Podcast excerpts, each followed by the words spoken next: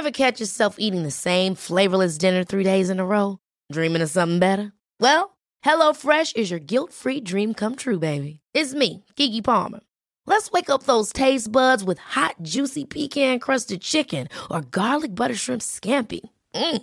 Hello Fresh. Stop dreaming of all the delicious possibilities and dig in at HelloFresh.com. Let's get this dinner party started.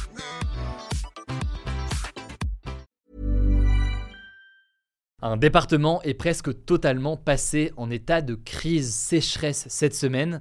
Il s'agit des Pyrénées-Orientales dans le sud de la France, où certaines zones sont complètement sèches et quasiment désertiques. Alors, qu'est-ce que ça veut dire? Qu'est-ce que ça implique? Et quelle est la situation d'ailleurs dans le reste de la France? Salut, c'est Hugo, j'espère que vous allez bien et c'est donc le sujet à la une des actualités du jour aujourd'hui. Alors, on parle aujourd'hui de la plus intense et de la plus longue crise de sécheresse dans ce département depuis 1959. Et 1959, c'est pas anodin, c'est le début où on a commencé à effectuer des relevés météorologiques. Autrement dit donc, ça fait très longtemps qu'on n'avait pas connu une telle situation. En fait, ça fait plusieurs mois, presque un an et demi, qu'il n'y a pas eu vraiment de pluie conséquente dans ce département. Conséquence directe, peut-être l'une des plus importantes, les nappes phréatiques, qui sont donc les réserves d'eau douce qui sont euh, présentes sous la terre, ne peuvent pas se reconstituer euh, convenablement aujourd'hui. Alors selon où vous vous trouvez en France, cette situation peut vous sembler très lointaine ou très proche, parce que c'est vrai par exemple qu'à Paris ou même dans le nord de la France, il pleut pas mal depuis le mois de mars. Mais il faut savoir que ce niveau d'alerte maximale, il a déjà été déclenché dans d'autres départements français depuis le début de l'année. C'est par exemple le cas dans certaines zones du Gard, du Var ou encore des Bouches-du-Rhône. Et ce, alors que, je le rappelle, on est à peine à un peu plus d'un mois du début de l'été. L'été n'est pas encore là et on connaît déjà des épisodes de sécheresse importants. Alors qu'est-ce qui va changer pour les Pyrénées-Orientales et la région autour de Perpignan dans les prochains jours? Eh bien, avec le passage en état de crise sécheresse, il y aura des restrictions d'usage de l'eau qui sont déjà en fait entrées en vigueur. Je ne vais pas lister toutes les restrictions, vous pouvez vous rendre sur le site internet du département si vous y habitez pour avoir plus d'informations mais parmi les mesures, il y a l'interdiction de l'arrosage des pelouses, des arbres ou encore des plantes, et qu'il s'agisse d'ailleurs d'espaces publics ou privés, c'est-à-dire donc euh, chez vous.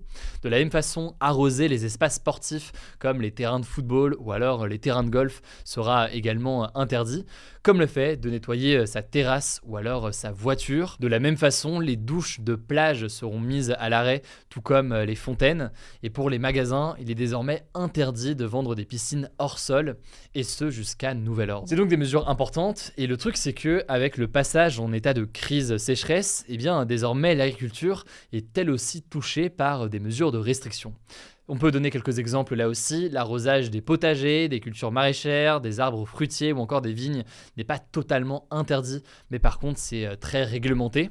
En gros, l'irrigation des cultures est réduite de 50 à 80% selon euh, les manières d'arroser, et seul l'abreuvement euh, des animaux se fait là en l'occurrence sans restriction. Forcément, tout ça c'est une très mauvaise nouvelle pour les agriculteurs qui vont être impactés, y compris financièrement. Certains ont déjà fait une croix sur une partie de leur récolte n'ayant pas le choix en fait et devant se concentrer avec leur arrosage sur une seule partie de leur récolte.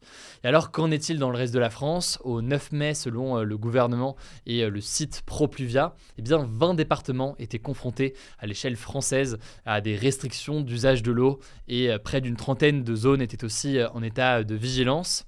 Et au niveau national plus largement, eh bien il faut comprendre que le niveau des nappes phréatiques est très insuffisant. Le BRGM, qui est le service géologique national, a d'ailleurs publié en fait un rapport le mois dernier qui explique que malgré plusieurs jours de pluie au mois de mars, eh bien 75% des nappes phréatiques françaises restent à un niveau inquiétant. Et évidemment, là aussi, c'est important de comprendre que la situation n'est pas tout à fait la même partout. C'est surtout dans le sud, globalement, que la situation est critique, en France métropolitaine, alors qu'au nord, la situation est un petit peu plus rassurante ces derniers jours, même si évidemment, ça reste une situation tendue. Bon, et puis au-delà de la France, faut comprendre que la situation, elle est aussi tendue en Espagne, peut-être encore plus d'ailleurs que dans le sud de la France.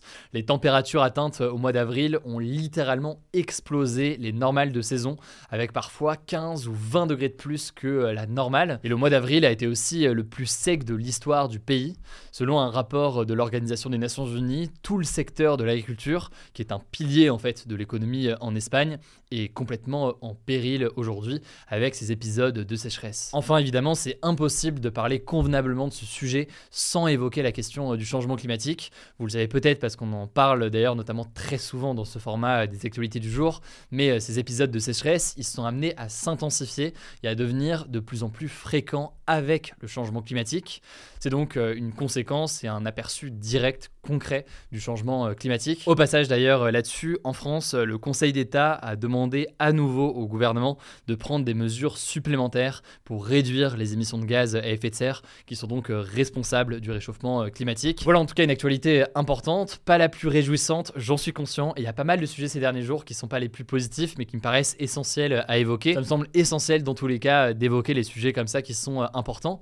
Par contre pour nous, je pense qu'on a un enjeu à montrer aussi bah, des bonnes nouvelles, des choses qui se passent bien quand il y a des choses qui se passent bien, via les en bref ou les formats dédiés. Et puis il y a aussi quelque chose sur lequel on va être particulièrement vigilant avec euh, mon équipe dans les prochains jours, qui est de faire en sorte que quand on évoque des sujets euh, comme ça, eh bien on s'assure aussi de mettre en avant et de faire comprendre les solutions potentielles qui existent euh, sur chacun de ces problèmes-là, pour ne pas être juste sur le problème, mais aussi eh bien, faire comprendre et mettre en avant les solutions potentielles. Voilà, c'est tout pour cette petite parenthèse. Je vous laisse avec Paul pour les actualités en bref et je reviens juste après. Merci Hugo. Salut à tout le monde. Première actu, le gouvernement a dévoilé hier un projet de loi pour mieux sécuriser Internet en France et mieux protéger notamment les jeunes. Alors il y a trois mesures principales à retenir. Première chose, le gouvernement veut que l'ARCOM, le gendarme de l'audiovisuel, puisse désormais bloquer en quelques semaines les sites porno qui ne vérifient pas l'âge des utilisateurs, alors qu'aujourd'hui, en fait, même si l'ARCOM veut le faire, il y a des contraintes juridiques qui lui empêchent de pouvoir obtenir ces blocages. Deuxième chose, le gouvernement veut que toutes les personnes qui ont été condamnées par la justice pour harcèlement en ligne, eh soient bannies des réseaux sociaux pendant 6 mois à 1 an. Ceci dit, on ne sait pas véritablement comment il compte s'y prendre techniquement. Et troisième chose, pour lutter spécifiquement contre les arnaques par SMS, le gouvernement veut que dès qu'une arnaque avec un faux SMS est détectée par l'État, eh un message d'avertissement soit envoyé à toutes les personnes qui ont reçu ce faux SMS. Ça, ça vise notamment à protéger les personnes âgées potentiellement plus vulnérables à ce genre d'attaque. Alors une fois qu'on a dit tout ça, ces mesures doivent maintenant être votées par le Parlement. On vous tiendra au courant. Deuxième info, toujours en France, c'est un changement pour les bourses scolaires pour les collégiens et les lycéens. À partir de septembre 2024, elles seront attribuées automatiquement aux familles qui y ont droit il n'y aura plus besoin de faire de démarches pour les obtenir. L'objectif affiché, il est double. Le premier, faciliter les démarches administratives pour les familles.